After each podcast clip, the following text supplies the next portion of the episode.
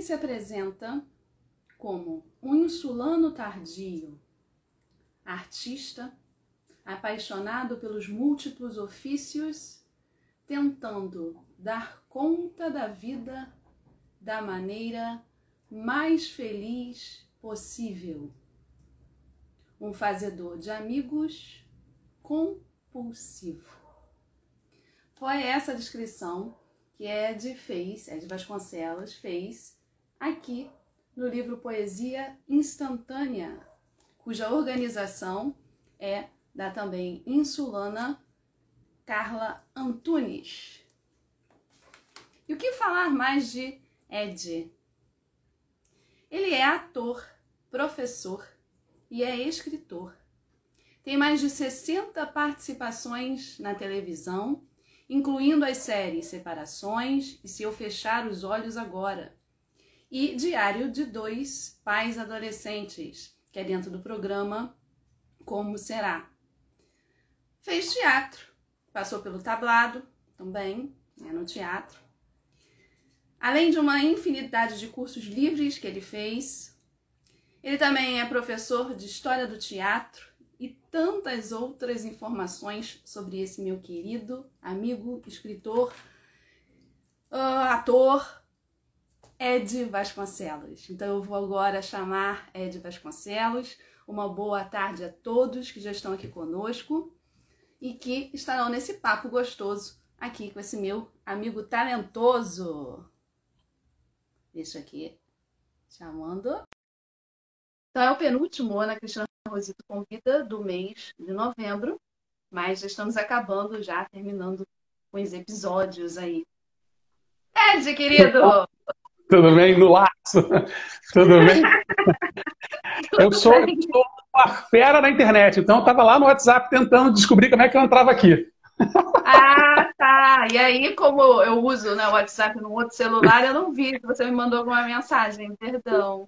Mas se você demorasse um pouco, até que você foi rápido. Se você demorasse é, mais um pouco, é. eu ia verificar. Eu... Mas deu tudo certo. Nada atrasado, não, porque eu já fiz a sua apresentação, né? Parte da sua ah, apresentação, né? Porque senão eu vou ficar 50 minutos falando sozinha sobre você. É uma loucura isso. Eu...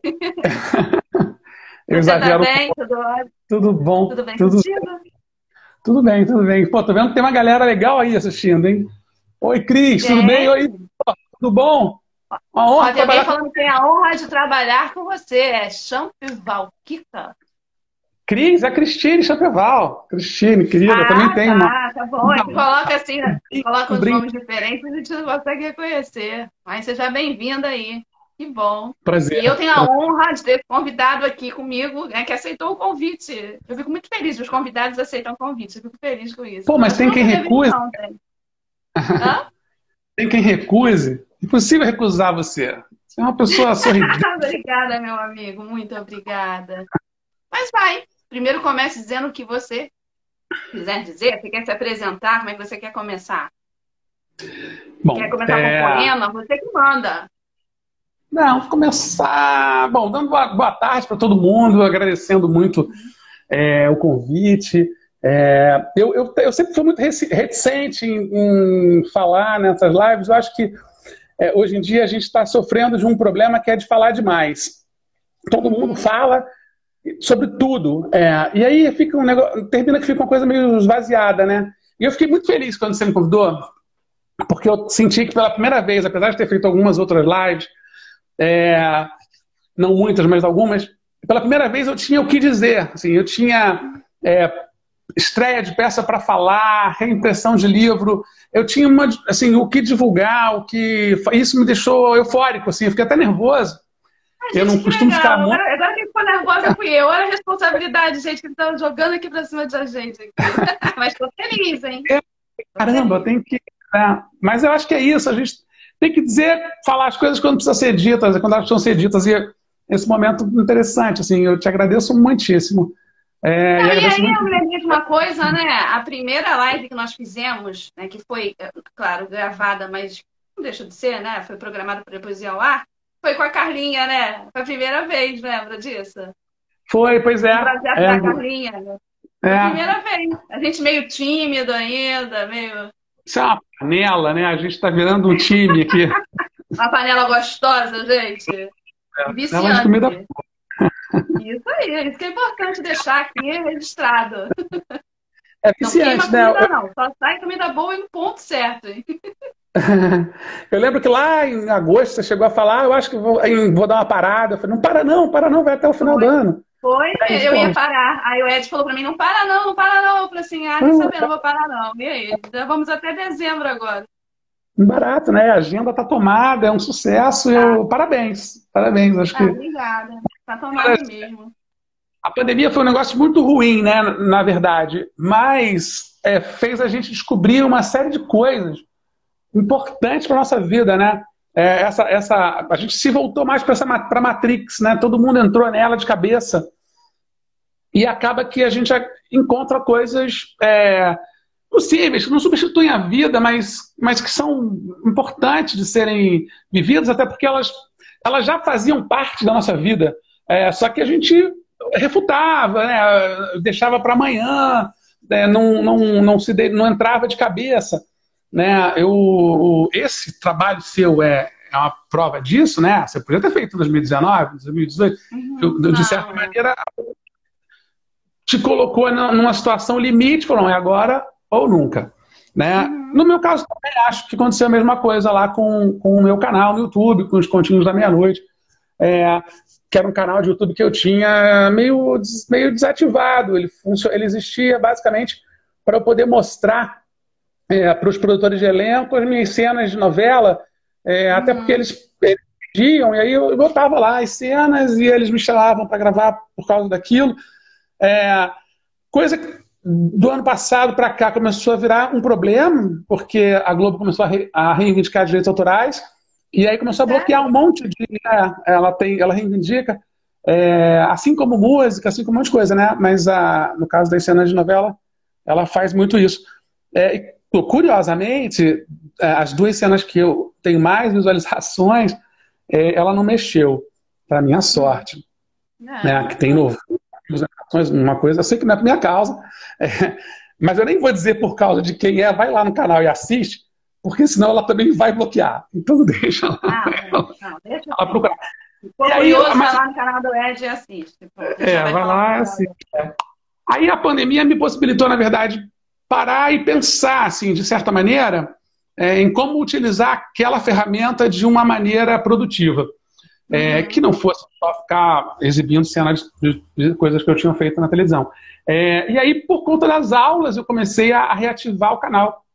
Eu comecei a fazer videoaulas é, para as escolas em que eu dou aula, videoaulas de sociologia, de filosofia, de geografia é, é, do município no estado. E aí veio a ideia dos continhos da meia-noite. Eu comecei a, a publicar um continho ali, um continho uma semana. É, aquilo virou uma espécie de febre, assim, é, eu comecei a fazer com um prazer enorme. Tem dia que eu fico agoniado na quinta-feira. Essa quinta agora eu tive, eu, eu, tive um dia inteiro muito cheio, muito trabalho. É, quando deu oito da noite que eu parei de trabalhar, eu falei, caramba, ainda não preparei o conto, eu tive que fazer em quatro horas. Mas é toda quinta-feira? Toda quinta-feira que você coloca lá? É, toda quinta-feira, meia-noite. Uhum. Às vezes sai nas quatro da manhã, mas toda quinta-feira, meia-noite, em tese, eu publico um conto novo é, dessa série de contínuos noite, que eu, na verdade, me programei para fazer uns 12, porque eu acreditava, acho que como todo mundo, que a pandemia fosse durar uns três meses, não fosse passar muito é. disso, fiz uma conta. Eu tinha umas, algumas coisas inéditas e tal, falei, alguns contos, porque assim, eu fui buscar o que nos continhos da meia-noite? Fui buscar os, os contos curtos, é, o suficiente para serem contados em 5, 4, 5 minutos.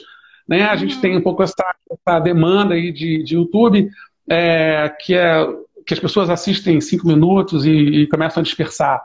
É, eu recebi outro dia, eu recebo, eu recebo, outro dia eu me sinto um Felipe Neto às vezes. Eu recebo do YouTube umas, umas dicas, umas informações. Aí eu, eu só não recebo dinheiro, mas eu recebo as informações é, lá dentro. Mesma coisa. Recebo as dicas, e aí umas dicas doidas que eu, eles, como eu tenho um público muito grande de jovem, adolescente, né, por causa das aulas, como professor, uhum. Supõem que eu deva falar de game, por exemplo. Eu falo, cara, não tem nada de game, eu vou falar de game pra quê, né? Não é a minha praia. É, até gosto de jogar, mas não sou, estou muito longe desse universo. É, ah, e aí eu vi lá, numa das estatísticas, que as pessoas se prendem em, média 4, 4 minutos e 58 segundos. 5 minutos, uhum. basicamente. Uhum. E aí a minha, a minha, o meu foco é esse, é fazer com que esses continhos sejam vistos do começo ao fim. Então, muito eventualmente vai ter um conto com 6 minutos, 6 minutos e pouco, e, e, eu evito também fazer muito curto, mas é, é, é tento, eu tento ficar nessa média aí. É, é, só que já cheguei no com coisas curtas, né? A única postagem que não é curta é das lives do Instagram, porque tem muita gente que eu conheço que não tem Instagram. E aí foi um pedido das pessoas para que eu colocasse, né, disponibilizasse as lives do Instagram no YouTube. Então aí é, é, é, é, maior, né? Tem de uma hora, de 50 minutos. Mas fora isso, as outras coisas são de 3, de 4 minutos, 2, enfim. É. é aí depois eu descobri também que não que o ideal para o YouTube é ter 10 minutos por causa da monetização, mas eu estou muito longe disso, então vou me preocupar com isso quando eu chegar lá nos mil, bater os mil, e aí, aí eu vejo o que, que eu faço. Mas por enquanto é diversão com alguma responsabilidade, mas tendo prazer em fazer. Né? Uhum. Contos que não estavam no. Eu tenho um livro que ainda não publiquei, é O Dia que Matei o Super-Homem, que eu estou torcendo para conseguir publicar ano que vem. É, porque tem contos longos, né? Contos bem compridos. Então, eu, todos os contos mais curtos eu estou aproveitando é, e tenho criado muito também. É, eu termino aquele dos 34, eu deve, deve ter uns 20 que são inéditos, que eu produzi esse ano é, em alguma quinta-feira, o que me deixa muito feliz, assim, porque Nossa, a cabeça começa... produtiva essa, hein? É, é a quinta-feira incrível. É engraçado, né? A gente fala essa questão da pandemia, mas tem se produzido muito, né? Na pandemia. E dá a impressão Sim. que ia ficar aquilo tudo congelado, mas na verdade eu acho que ficou até mais agitado. Porque o tempo é. todo, né? Tem live, o tempo todo tem evento na internet. Eu não consigo acompanhar tudo. Gostaria até, por exemplo, do Gilberto, né? De tantas outras pessoas queridas, mas eu não consigo. Porque senão a gente eu vai acabar vivendo só no virtual também, né? Existem outras coisas para serem feitas fora, em é, casa, então não falta coisa, né? Quem é dona de casa sabe disso, aí o dono de casa. Na verdade, a gente não está no ano sabático, né? a gente está trabalhando pra caramba, né? Então, assim, como é.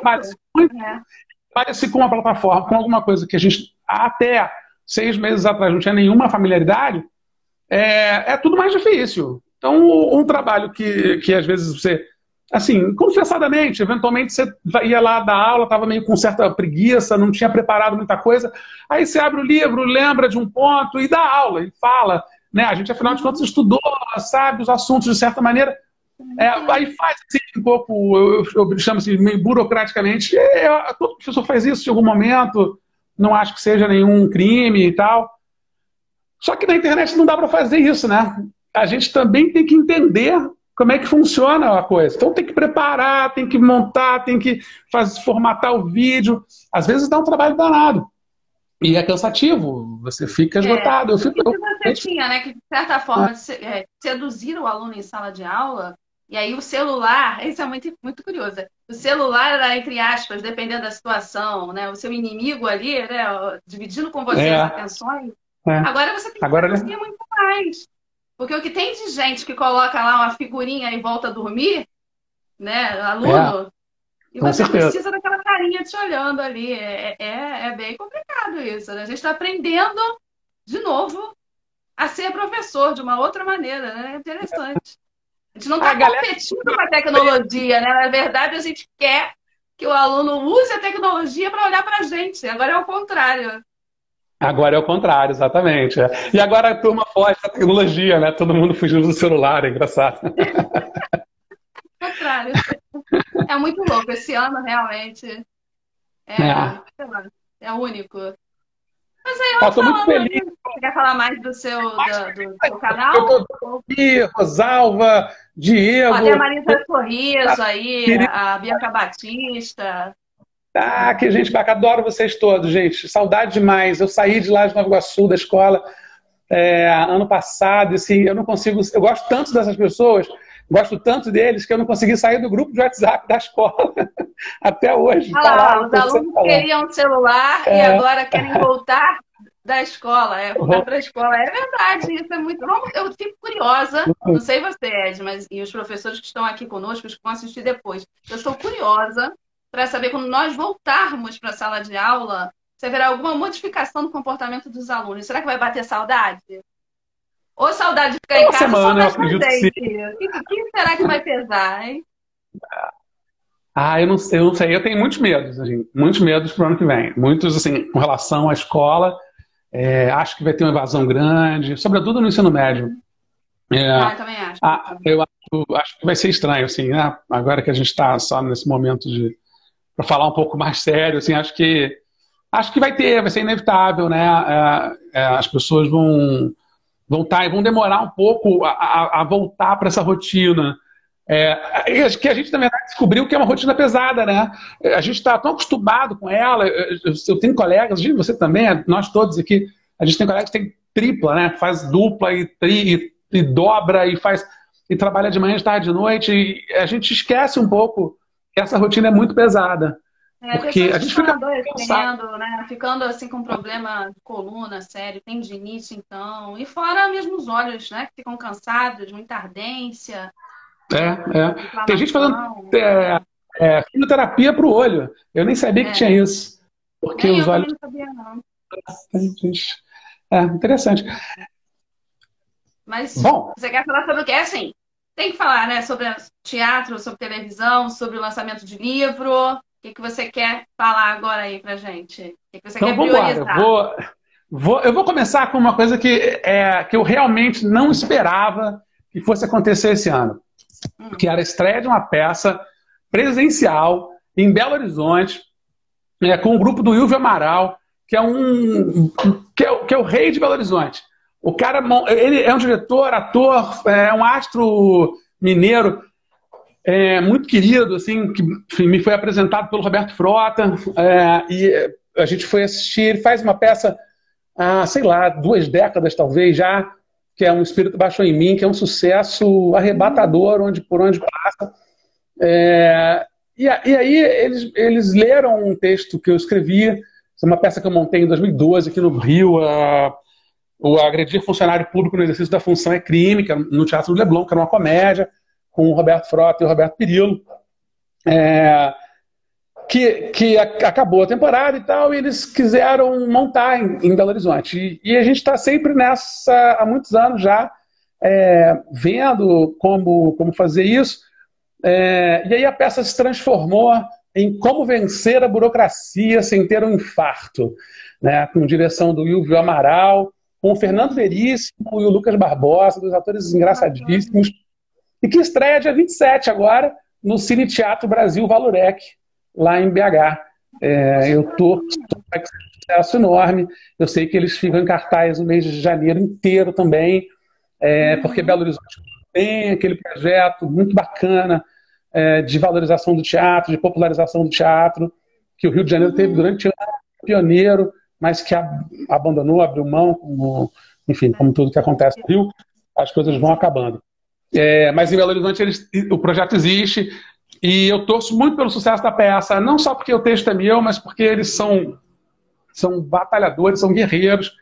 Eu sou muito fã de quem, de quem faz teatro com a cara e com a coragem. Uhum. É, sou mesmo, nutro até uma certa inveja, porque eu não tive essa coragem. Eu faço teatro, mas ao mesmo tempo né, eu, eu, eu procurei alternativas, planos B, C, D para poder sobreviver. É, Mas você fácil, costuma fazer tudo ao mesmo tempo, Ed? Tudo ao mesmo tempo? Assim, ou tem uma fase que você está mais voltado para o teatro, mais para a televisão, para o cinema, ou é tudo ao mesmo tempo? A televisão é uma coisa eventual, então assim, eu não tenho projetos para a televisão. É, eu, assim, eu fui contratado da Globo em 98 e 99, quando eu era assistente de, de, de, assistente de redação do programa Muvuca. Né? Entrei lá como estagiário, três meses depois eu já era auxiliar de redação, e quando fui finalmente demitido, é, é, porque a, a, o programa o programa não fez muito sucesso, e acabar a Regina Casé é, foi fazer um filme chamado Eu, Tu, Eles, que é um belo filme, uhum. e aí não precisava de, de assistente mais, era muita gente, era uma equipe muito grande uhum. para um programa semanal de meia hora. Então acabamos todos os assistentes sendo demitidos. Legal, programa. Era bem legal. Era um programa bem legal que veio depois do programa legal. ela fez o Brasil Legal, o programa legal, Brasil Legal, e depois o Muvuca, que era o inverso do programa legal. O programa legal. Cachorro, não era isso? Tinha o Muvucão. Ah, tinha o programa apareceu o Malucão, que a Ana Mader deu para ela. Hum, e aí tinham tá. dois, é, dois é, fila não, não era fila, era era um Scooby-Doo, não sei esquecer qual é a raça. Era enorme. Cara, e eram muito fofos, assim, era muito maneiro. A gente trabalhava numa casa, numa, numa mansão ali na, no Maitá, é, toda decorada pelo Green Cardia. Foi um ano incrível, uma experiência é, é, muito bacana na minha vida, assim, e foi a primeira experiência com redação e tal. Eu, eu realmente dei muita sorte de começar ali com eles. É, aí depois eu comecei a tentar botar as minhas meus textos em cartaz, né? A fazer teatro. Eu, a escrita, na verdade, no meu caso, surge pelo teatro, né? Eu já falei isso em algum lugar. É, na verdade, tudo meio que surge pelo teatro. Eu me torno um leitor assíduo, né? É, é, é um leitor apaixonado por causa do teatro. Eu era um aluno mediano na escola, é, não tinha altos e baixos, até era bom aluno, mas não era, não, não era super brilhante, nada. É, e aí fui fazer teatro. Quando eu entrei na Martins Pena, eu percebi, descobri é, a necessidade de ler as peças, né? De, de não só para decorar, mas para entender contexto, para estudar, é, para conhecer ali aquela realidade e ler os textos teóricos, né? Para entender melhor o fazer teatral. E aquilo é, fez tanto sentido para mim que acabou me transformando num leitor, é, um leitor ativo. Isso, isso eu devo ao teatro.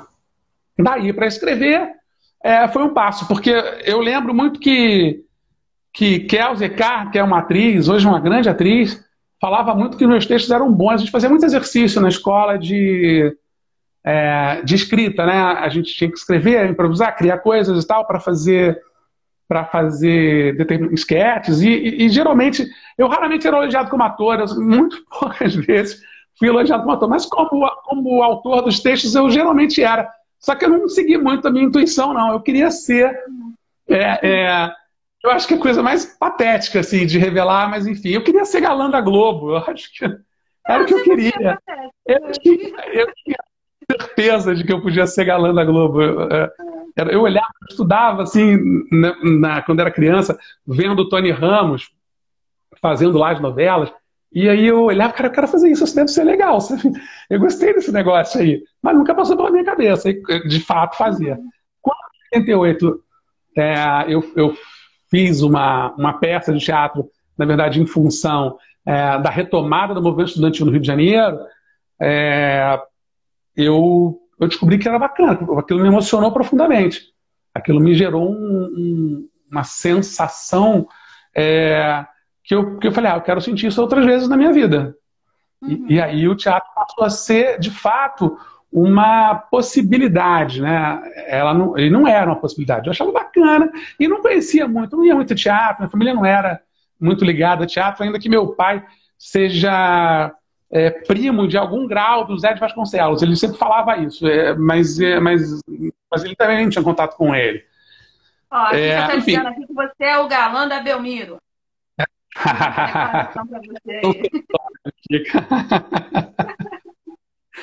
e aí eu fui fazer é, é, fui fazer Martins Pena, entrei na Martins Pena muito jovem é, e da Martins Pena eu tive uma experiência, eu, eu fiz os cursos, trabalhei, eu fiz curso com todo mundo.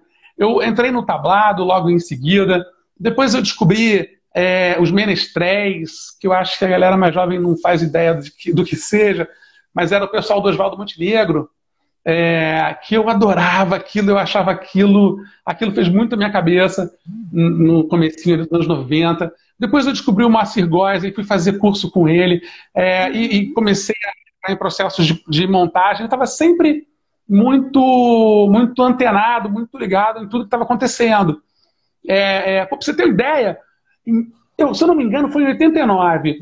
Eu morava em Copacabana, morei em Copacabana até 2001, eu nasci, São Francisco, e aí eu fui fazer, eu estava passando pelo Teatro Glaucio Gil, que estava na época em escombros. Não tinha nem telhado. Estava todo destruído. É, entrei para ver, sabe, de curiosidade, já estava fazendo curso. Pô, entrei, olhei, aí tinha um cara lá dando falando, fazendo uma espécie de seminário, né? É, que era uma, teórico, uma coisa teórica sobre aspectos do teatro latino-americano. Fiquei curioso, entrei, assisti, fiquei ali conversando e tal. E o cara era o Aderbal Júnior, o Aderbal Freire Filho. É... Ele foi meu professor na faculdade. Sério? Ah, é, Aderbal... tive o prazer de tê-lo como professor de teoria literária na UFRJ, um orgulho. Caramba, eu adoro o Aderbal. E, e depois, eu fiz aquele curso. Ele é maravilhoso. Aderbal foi um cara que, é, que sempre me reconheceu na rua, sempre conversamos. Eu acho até que ele nem sabe quem sou eu, mas a gente sempre conversou muito. Ele parava e começava a conversar comigo. Ali, né, ele morava na Santa Clara na época, lá em cima, eu tinha um, um meu melhor amigo morava no mesmo prédio. De vira e mexe, eu encontrava com ele no elevador. É, e, aí, e aí fiz esse, esse, curso com ele. E ele, no final, falou assim: pô, fica aí, fica com a gente, já precisa de gente para trabalhar e tal. Eu não, não via muito sentido em fazer aquilo. Na época era muito teórico mesmo. É, mas um ou dois anos depois, aquilo virou a Companhia de Demolição e Construção de Espetáculo, é, que, era, que acho que foi uma companhia de teatro fantástica ali no meio dos anos 90. Os caras re, reconstruíram o Glaucio Gil, transformaram num galpão. Eu acho que o Glaucio Gil daquela época virou o lugar, um polo de teatro alternativo assim, da cidade. Tinha teatro 24 horas. É, tem um monte de gente aí que está no mercado. Eu, eu fui querida, minha querida Márcia do Vale, trabalho, eu trabalhei com quem trabalhei no passado, é, que me deu aula na Martins Pena, era do grupo. O Marcos França, que é muito meu amigo, que está sempre por aí fazendo é, teatro, também é, era do grupo. É, Carmen Frenz, eu sei lá, tem um monte de gente que, que depois eu conheci no meio e que eu admiro profundamente que eram e que estavam nessa, nessa oficina e eu não sabia, eu simplesmente não, não tinha ideia de quem fossem. Né? E aí eu estreiei, aí em 94 eu me formei é, na Martins Pena e, e, fui fazer o meu primeiro espetáculo profissional, que foi o Rei Pasmado e a Rainha Nua, que foi um sucesso arrebatador no Rio de Janeiro. É, o CCBB tinha, dava volta no quarteirão para é, assistir a peça. Quando acabou a temporada lá, a gente foi para o Teatro de Arena, que não existe mais hoje em dia lá em Copacabana, e a gente lotou o teatro é, durante seis meses, de quarta a domingo. Para mim, foi a melhor experiência que eu podia ter na vida, mas também uma experiência perigosa, porque eu estava me formando com um grande sucesso. E aí é, eu achei que a carreira era assim. E não era. Ela era muito mais permeada por baixos do que por altos. E eu estava no alto, assim, eu estava me sentindo estava me sentindo realmente uma estrela. Eu dava autógrafo. Saía do teatro autógrafo. Era incrível, assim. Foi uma experiência linda.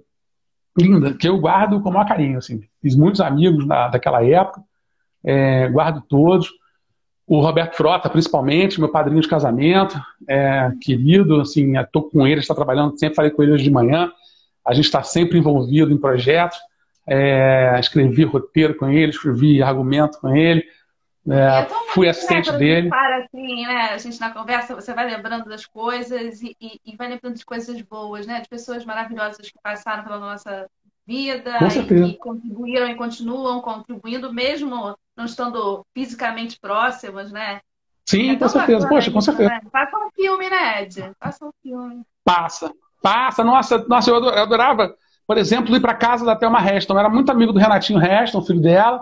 E a Thelma era, o Nelson Rodrigues falava que a Thelma era, por excelência, a atriz rodriguiana. Né? É, era, vocês vão lembrar, era a gorda dos Sete Gatinhos, a, aquela uma, com os peitões grandes, uma baita ah, atriz, engraçada. O Miguel Falabella também era super fã dela, é, faleceu há alguns anos. E o Renatinho era muito meu amigo. É, a gente é muito amigo, mas realmente se, se afastou bastante, né? A vida afasta, acaba afastando. Sim, Sim não tem nenhum mas eu tinha, mesmo salário, eu ia muito lá, aparecia muito, aparecia do nada, de madrugada, sem motivo nenhum, com 19, 20 anos, e pum, entrava, e, Renatinho, tá aí. Eu sabia que era casa de artista, todo mundo de madrugada estava acordado.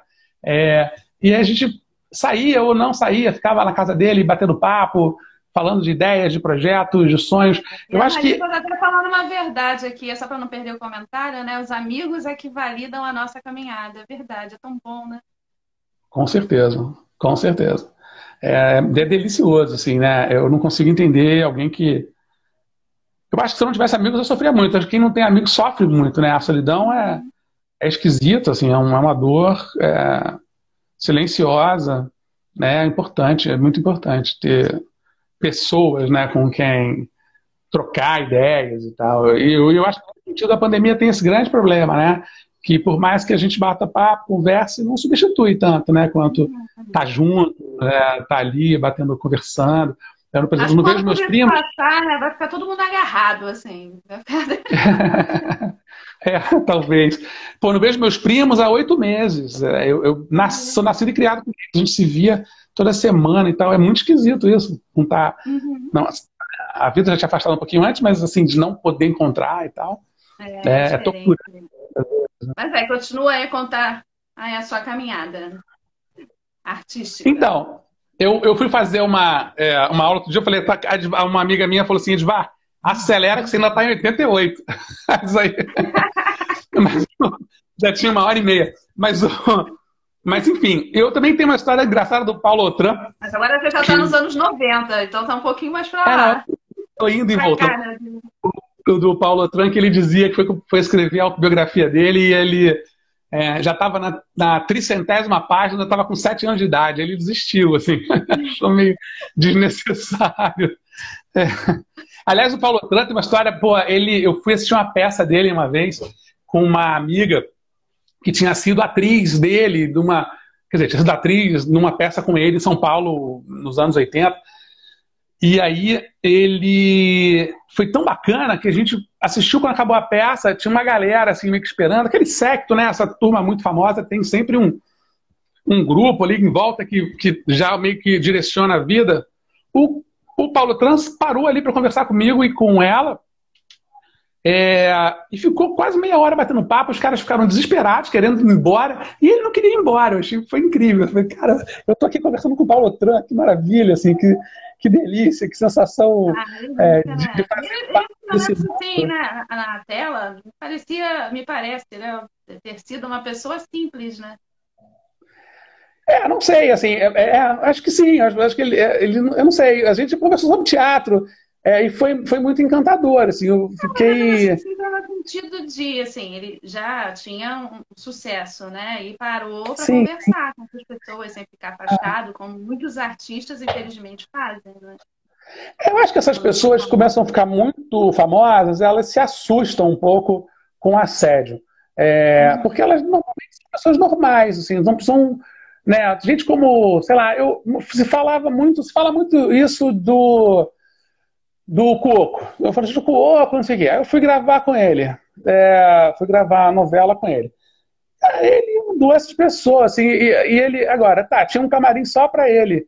O, o, mais legal é que eu dividi camarim com o Tony Ramos, porque ele tinha um camarim só para ele. É... Qual foi a novela que você fez com os dois? Cara, cara e coroa, eu acho. Não? Acho que é. Passio... Não, é. Caramba, Passione, talvez. Passione. Eu acho que era Passione. Era uma que ele, ele era pai do ele era pai do Bruno Galhaço, que era um picareta, fazia um monte de besteira. E aí eu ia aprender o Bruno Galhaço, era um oficial, era da Polícia Civil e tal, eu aprendi o Bruno Galhaço. Eu me lembro. E... Se alguém, se alguém lembrar do nome da novela aí, pode escrever nos comentários. Eu me lembro vagamente do que você está falando, mas eu não estou é, lembrando o nome da novela. Hoje mesmo eu falei, uma amiga minha estava assistindo um, estava assistindo o Globo Play, e aí ela me mandou uma mensagem: tô vendo Vidas Secretas, olha quem eu vejo. Aí eu olhei e falei: caramba, só que não falou Vidas Secretas, ela falou: falou tô vendo série e olha quem eu vejo. Aí me viu. Eu falei: eu nem lembro qual o nome dessa série. Aí ela falou, Vidas Secretas. Falei, pô, tá tirando onda, não sei que. Eu falei, não, não tô tirando onda, são 63 participações. É, aí você acaba esquecendo mesmo. Não... E assim, é, confesso, tem algumas muito legais, mas das 63, 50 foi policial, oficial de justiça, bombeiro. Aí você não lembra mesmo, você fica meio, pô, eu fiz o policial civil naquela, mas fiz o policial, fiz o guarda municipal na outra, fiz o policial militar na outra. Então é você difícil mesmo. uma participação que te marcou, assim? Que você gostou muito de fazer? Ah, que, muito né? legais. Dizer, é, é, teve uma malhação. Eu fiz nove participações em nove temporadas diferentes de malhação. Isso deve ser algum recorde na Globo. É, diferentes, né? Muita participação. É, teve uma que me que me marcou assim, porque pela longe pelo tamanho, que foi na malhação do Fiuk. Eu, talvez as pessoas lembrem, hum. é, que eu sequestrava o Fiuk. Eu sequestrava, eu fazia um bandido que não é muito comum. Mal, sequestrando o Fiuk. É, eu sequestrava o Fiuk e sequestrava a galera toda. O Murilo Couto, aquelas meninas, era todo mundo junto. E como era malhação, você não pode ter arma. E era, era ah. muito engraçado, porque eu pegava eles pelo braço, pelo, pelo pescoço, assim, pela camisa, e levantava e saía levando, que nem, que nem trapalhões, sabe? Eu e o outro o outro sequestrador, que era o Paulo Vespúcio, que é maior que eu, que é um cara mais comprido, assim, magrão, forte pra caramba, mais alto ainda. E aí era engraçado, a gente ficava, ficava se divertindo com isso, né? Que a gente prendia os caras com. E, e o Fiuk, um doce pessoa, depois eu gravei de novo com ele. É, e a gente bateu altos papos, muito, muito, ele sim, muito humilde, muito do, do, do, que é a carreira, do que, que era a profissão. Eu acho que muito bem preparado. Até me surpreende ele não estar tá aí protagonizando coisas, porque é, preparado, não sei se ele era bom ou ruim, aí é outra questão, mas uhum. preparado para isso ele era, muito, muito, e de uma simpatia enorme, mas que herdou do pai, né? É, para quem não sabe, o pai do Fiuk é o Fábio Júnior, né? Então, assim, o cara nasceu ali com a faca e o queijo na mão. É, e, muito simpático. Tem muitas, muitas, muitas figuras assim. Agora, tem muita figura também execrável na televisão, assim, mas aí eu não vou falar delas porque não, não, não interessa. Não, não fala Mas, Faz sentido. Deixa Mas... imaginar quem, quem possa é. ser. É. Eu falo que tu sabe que de vez em quando eu entrego. Mas eu não vou contar, não. Puta depois você me conta depois. Se tá fechado, você me conta. Tô brincando. Off, eu... é... é, mas vamos falar de cinema agora. Quer falar de cinema? Sim, por mais verdade. um filme. Eu fiz... Ah, não, peraí, deixa eu só terminar essa história, porque eu comecei falando lá do, do Cuoco e não terminei. Ah, é, Como você de Cuoco? É, ele fez assim, a gente gravou e aí eu, na verdade, a minha primeira memória de infância de televisão é justamente o Carlão morrendo no metrô da Carioca, uhum. é, com dinheiro com a música do Paulinho da Viola lá, dinheiro na mão é vendaval, é vendaval. E eu não, eu, aquilo para mim é a primeira imagem de televisão. Eu não sei se foi a primeira coisa que eu vi, eu não tenho certeza, mas a primeira imagem que eu tenho de TV é aquela. É Pecado Capital, né? O nome da novela? Pecado Capital.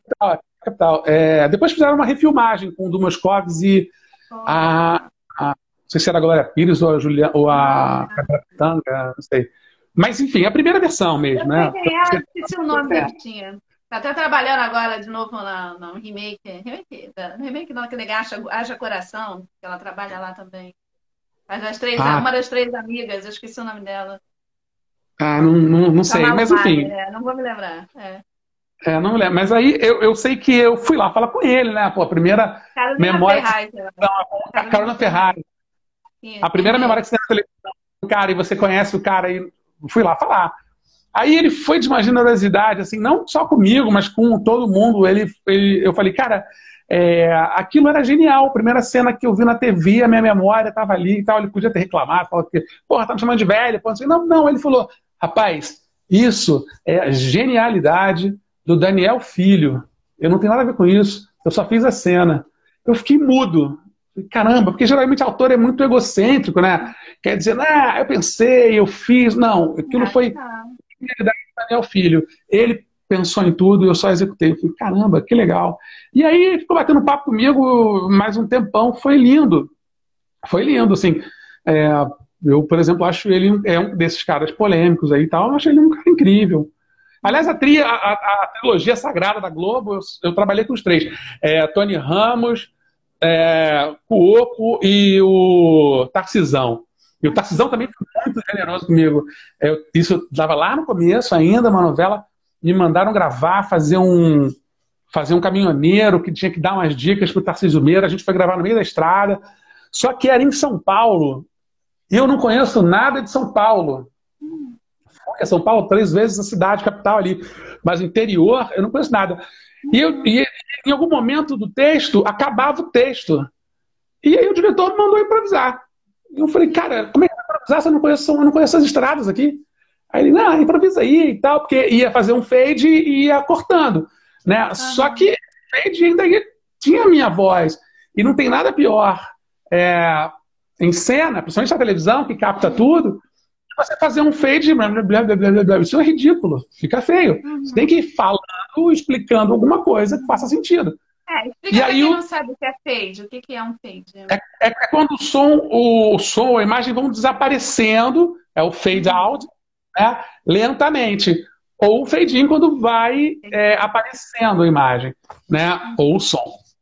E aí o Tarcísio Meiro me pegou pelo braço e falou, faz o seguinte, é, me manda pegar Raposo Tavares, depois de sei lá quantos quilômetros entrar na avenida não sei das quantas. Ele tem fazenda lá, né?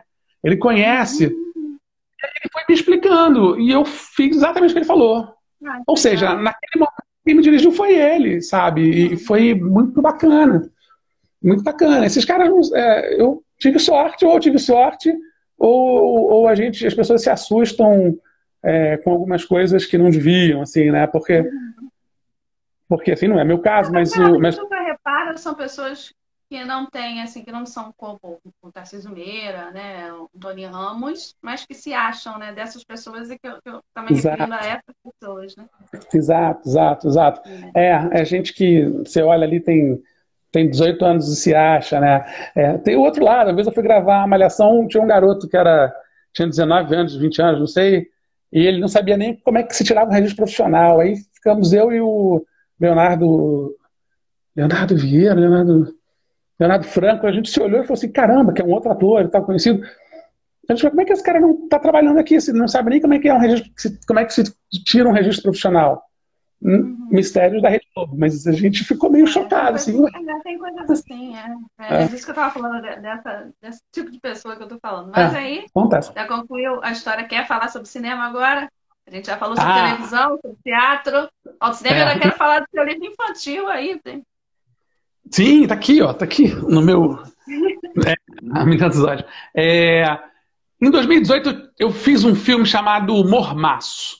É, foi uma experiência muito bacana, um filme muito diferente, um filme é, bem alternativo, mas eu tive a, a, felicidade de participar do Festival do Rio, de fazer aquelas, participar daquela sessão é, especial do júri, que me concorreu a prêmio. É, um grande amigo meu fazia também, o Telmo Fernandes, querido, aliás, insulano, é, saiu, mora, hoje em dia mora na mora em Laranjeiras, mas ele é insulano, estudou aqui, morou aqui a vida inteira.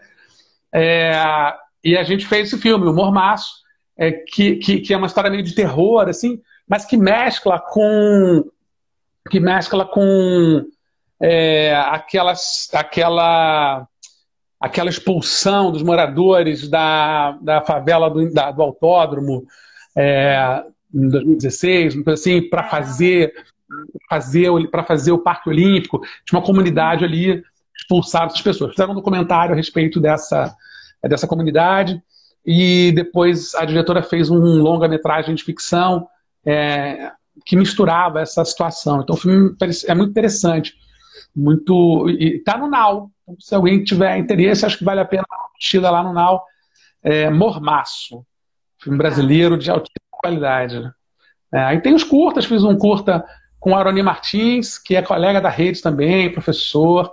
É, deve estar tá, tá pronto já, na verdade, né? O Aroni está fazendo um mistério, está esperando aí que acabe a pandemia para a gente poder participar, lançar em festivais.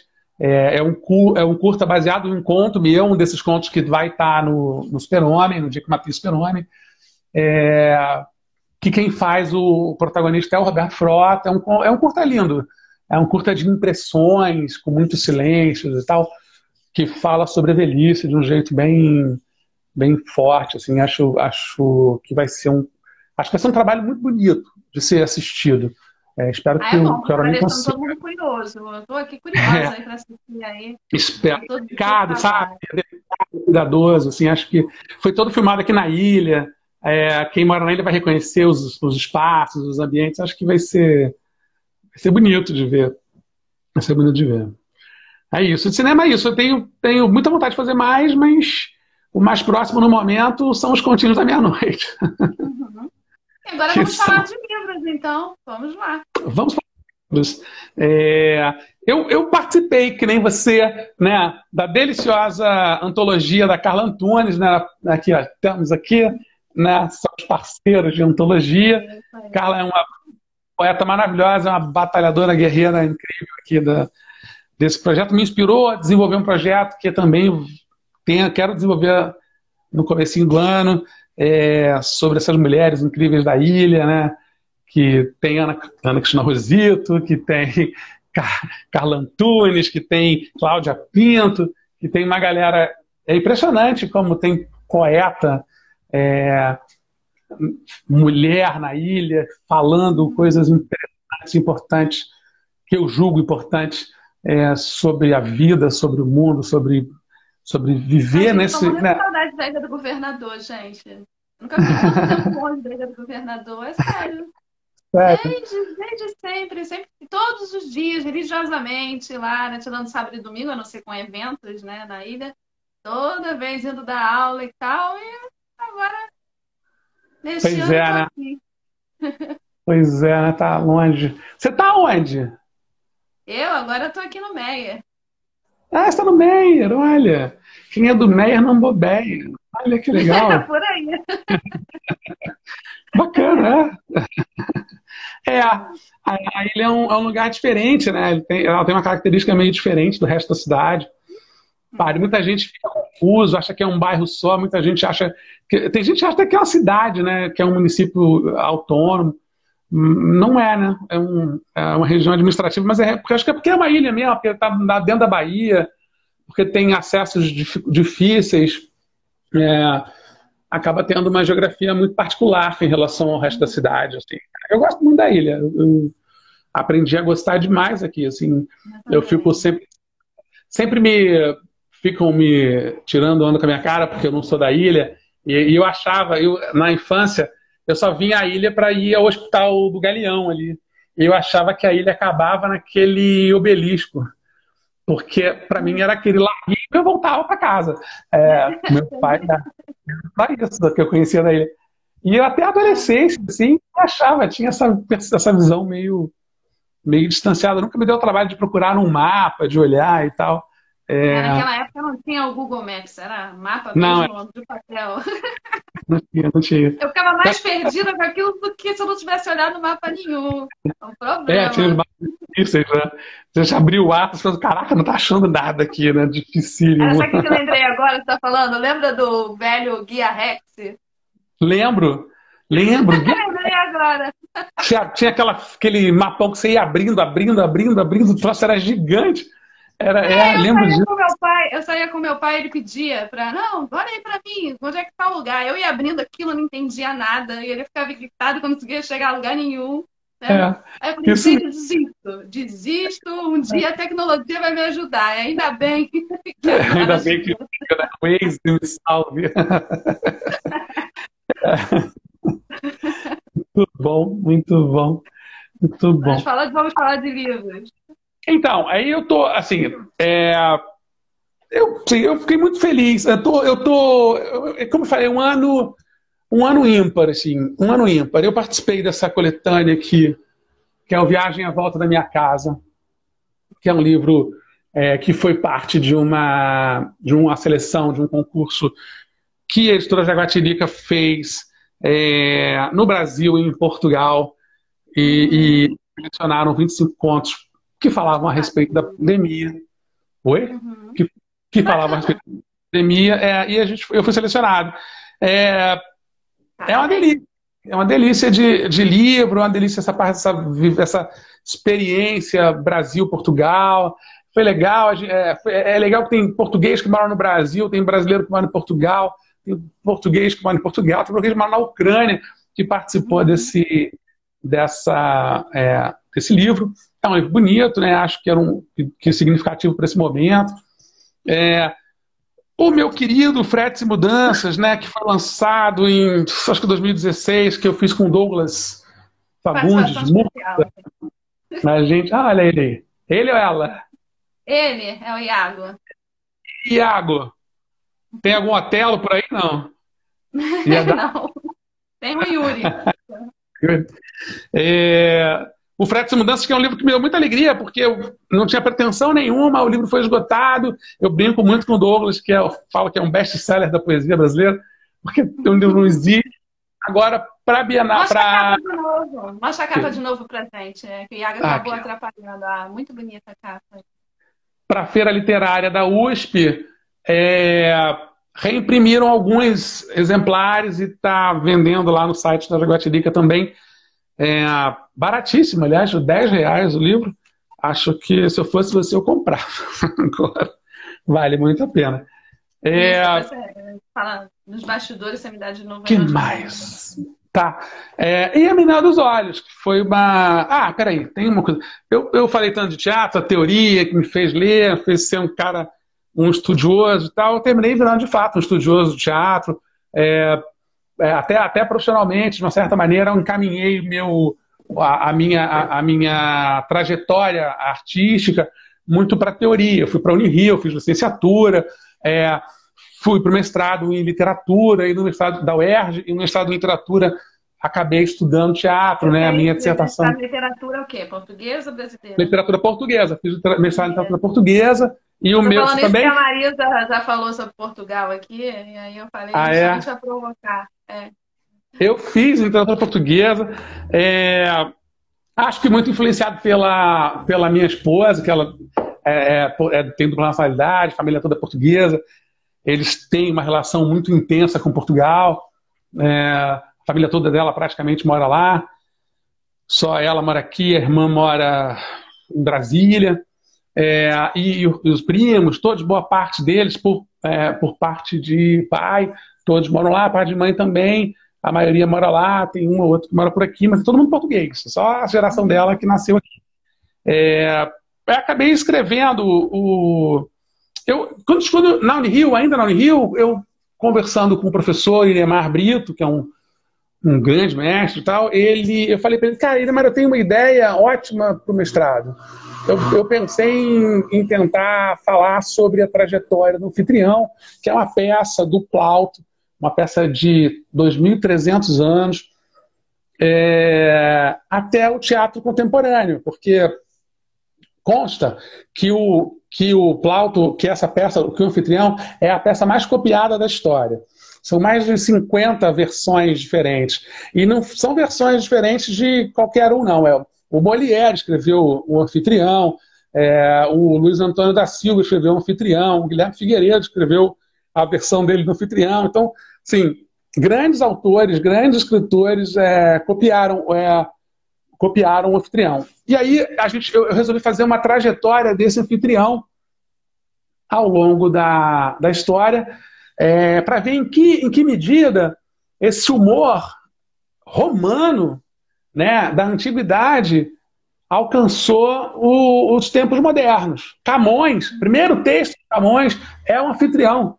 Primeira coisa que o Camões escreveu na vida foi uma peça de teatro, foi um anfitrião. A comédia dos anfitriões. É, com elementos renascentistas e tal.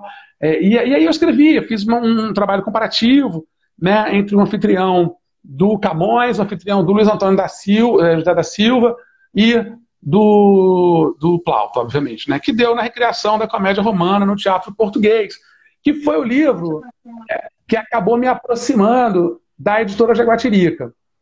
Por quê?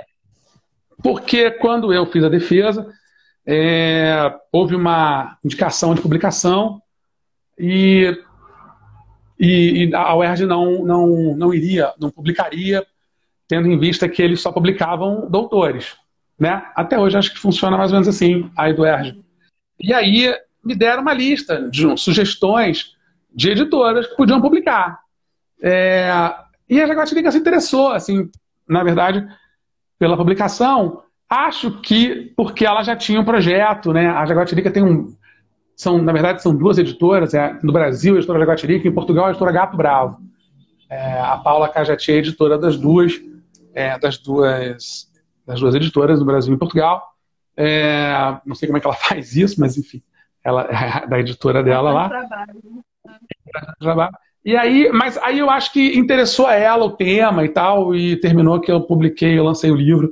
É, e foi muito bem, assim, um livro que você não acha em lugar nenhum. Assim, eu tenho meia dúzia aqui, porque pedi para ela, insisti para ela, pô, faz mais uma quantidade, porque de vez em quando eu preciso levar para feira e tal, para uhum. eventos. Esse é um livro que, que também está esgotado. É, o que me deixou muito. muito... Separa para mim, para eu comprar. Separa mim. Sim, tá aqui guardadinho já. Separa um para mim, quando a gente se encontrar depois disso tudo, eu, eu pego. Tá, Ou então beleza. a gente combina para mandar pelo correio, sei lá. Depois combina isso. Tá, beleza. É, você tá no MER. Se eu estivesse aqui na ilha, eu te deixava, deixava na tua portaria. É, um pouquinho distante. tá, não, beleza. E aí, no final das contas, vamos lá, continuando a literatura. É...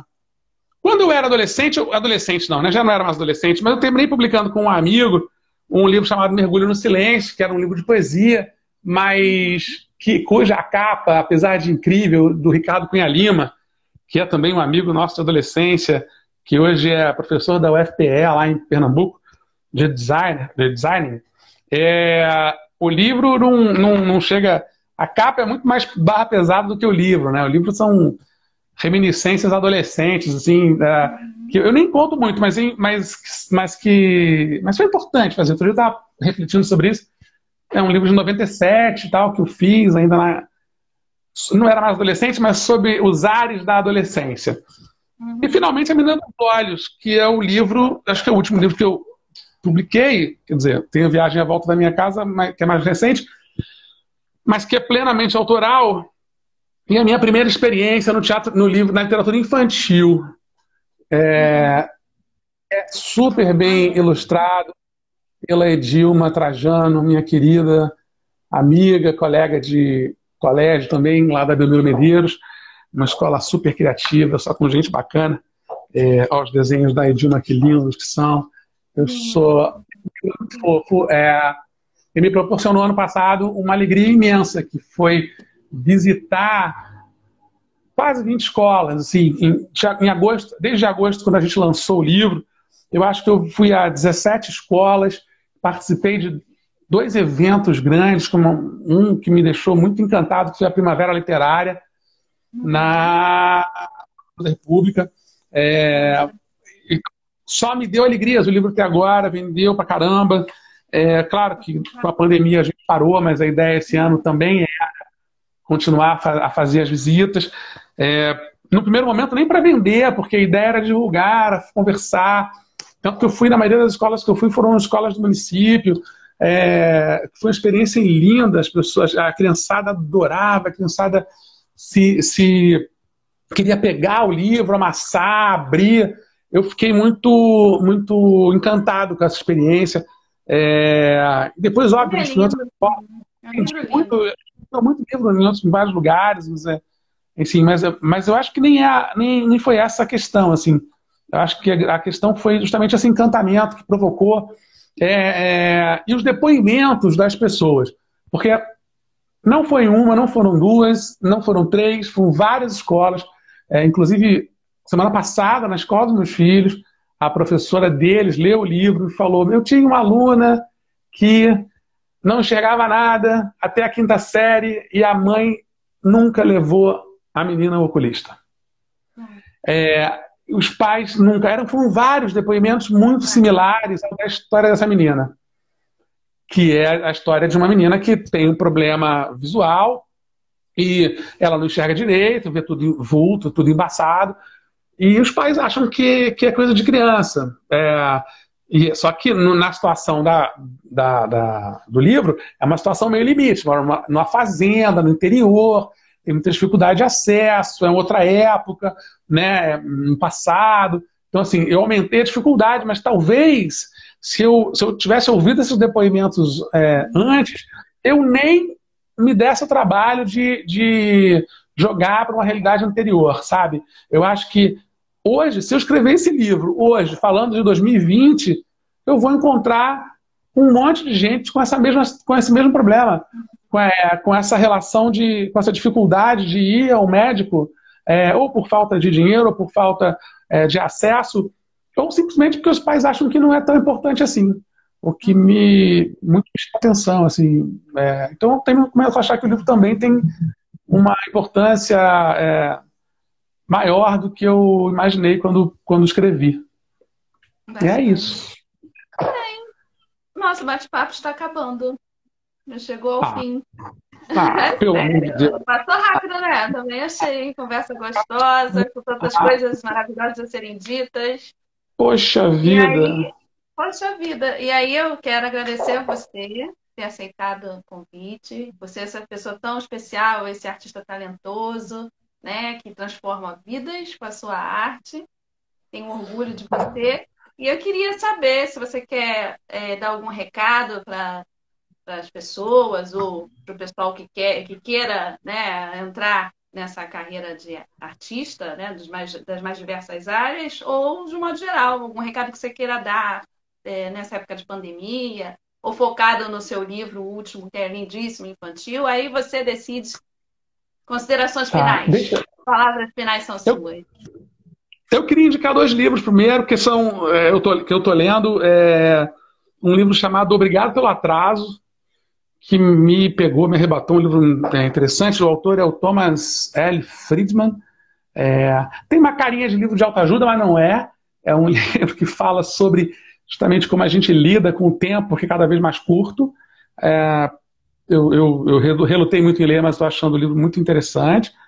É, e O Fim da Classe Média, que eu não estou achando aqui o nome do autor, mas também é um livro que levanta questões interessantes sobre sobre a, as mudanças culturais, a quebras de paradigma e tal, que eu acho que são é, importantes de serem discutidas. O último livro de poesia que eu li foi o livro da nossa querida Cláudia Pinto, também quero indicar, que é o Mandrágora, que é um livro muito, muito bacana. Muito é, todos os livros, tudo, qualquer coisa que a Ana Cristina Rosito tem escrito, vale a pena. Leiam. E. Obrigada, meu é amigo. É verdade, é verdade, vocês são talentosíssimos, eu acho incrível. Carla, Clara Racal, né, que atende também pelo nome de Carla Antunes, também tem livros tão lindos. Eu, eu, me senti muito honrado, eu acho que vou fazer, dar um spoiler aqui, então, é, que eu de ter sido convidado para fazer o prefácio do livro novo da, da, Carla, da Suzana Jorge, é, que é o Perfume de Asfalto, que é um livro incrível, uh, que eu só não sei quando que ela vai lançar. Acho que só em janeiro, se eu não me engano. Mas que, não é, é, eu me senti muito honrado de ter, de ter feito esse prefácio. É, Fiquei... E eu a convidei para fazer o prefácio também do meu novo livro. Então a gente está quase falando, ah, que ele é amigo oculto da sequência, né? Você faz o livro Isso, dela. Ah, bacana, vamos trocando, vamos trocando, vai ser maneiro. boa, boa, isso é bacana. Vamos fazer essa. essa... E dica, assim, não tem muita dica, na verdade, a profissão. É, assim, teatro, eu, eu tava, outro dia eu falei disso, que eu acho que tem algumas coisas são, são ao acaso, eu acho que tem que fazer o, o tradicional, assim, a não ser que você seja é, vizinho de uma estrela, do diretor, não sei da onde, amigo de infância, parente. É, se você não for nada disso, o caminho tradicional é o caminho dos cursos, né? Você tem que conhecer pessoas. É, é uma profissão que não é meritocrática, né? O teatro que eu falando. Né? A literatura também é um pouco isso, sim, né? O cara, ah, vou fazer letras, não, nada, isso não faz o menor sentido. Não, não, não. Você vai, ter, você vai ter instrumentos ali, né? Estudando, mas nada além disso. É, eu acho que tem, tem que conhecer pessoas, e é importante que, e para isso, você precisa fazer os cursos, você precisa, é, é, de alguma maneira, militar no meio, fazer parte, assistir, né? Assistir teatro fundamental é, montar grupo de teatro no colégio, com os amigos, com os colegas. Eu lembro que fiz no ensino médio, montei um grupo de teatro, professora de história, é, que era louca e era maravilhosa, assim, é, cineasta e tal, metida cineasta, não sei se eu nunca vi nenhum filme dela, mas ela dizia que era.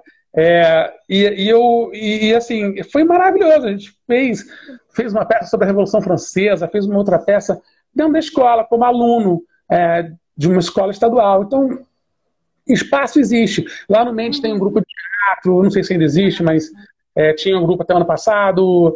É, os professores estão empenhados em fazer. Na, lá na Lavínia, né, ali no Galeão do município, tem o clube escolar que tem teatro, que a, aula, a Cléia dá aula. É, e, e, assim, existem opções. O Gilberto Dalma dá curso de teatro aqui na ilha, ali no CETIG, no Cultural. Eu acho que tem opções para quem está por aqui. Acho que se você tem um pouco mais de grana, aí você vai para tablado, para cal. Se você não tem grana, procura Martins Pena, procura essas opções é, com seus colegas. Enfim, é, é, porque é o único jeito de você começar. Pelo menos foi o jeito que eu comecei. É, com o tempo, você vai conhecendo um e outro, e aí as coisas vão andando. As coisas vão né? As coisas vão Não, muito obrigada de coração. Eu agradeço as pessoas que ficaram conosco aí, né? Os amigos de Ed, que foram muitos, eu não consigo dizer o nome de todos. A Carla Antunes também, Marisa Soares. A Carla está dizendo, ó, fevereiro de 2021, o livro da é, Perfume de... É, Marisa Soizo, a minha querida amiga doutora Aparecida também estava aí nos assistindo. Jussara, minha prima, olha, muitas pessoas aí que eu posso acabar esquecendo de alguém.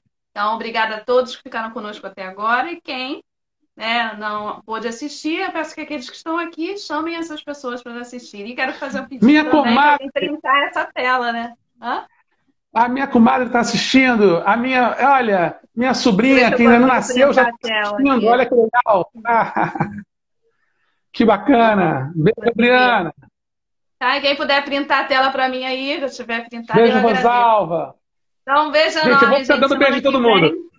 É, um beijo grande para você, Ed. Semana que vem eu vou receber a Gabi, que vai falar sobre o projeto Sempre Criança, um projeto maravilhoso que tem em Niterói e que ajuda muitas crianças aí do nosso Rio de Janeiro com vários, vários projetos dentro desse projeto gigante aí que é o projeto Sempre Criança, que a gente vai começar a falar a partir do dia 29, né, trazer pessoas que estão envolvidas com algum projeto social, né, por conta da proximidade do final do ano e também do encerramento das lives aí do Ana Cristina Rosito Convida no ano de 2020 também. Então é isso, todos convidados aí para a semana que vem. E amanhã, lançamento na Flisgo, também na, na, no Instagram, do Menino Atrás do Muro, a partir das 16 horas. Eu vou ser a primeira a lançar o livro, então, 16 horas, conto aí com a presença de vocês amanhã na Feira Literária de São Gonçalo, que também está sendo online. Então, um beijo grande, fiquem todos aí com Deus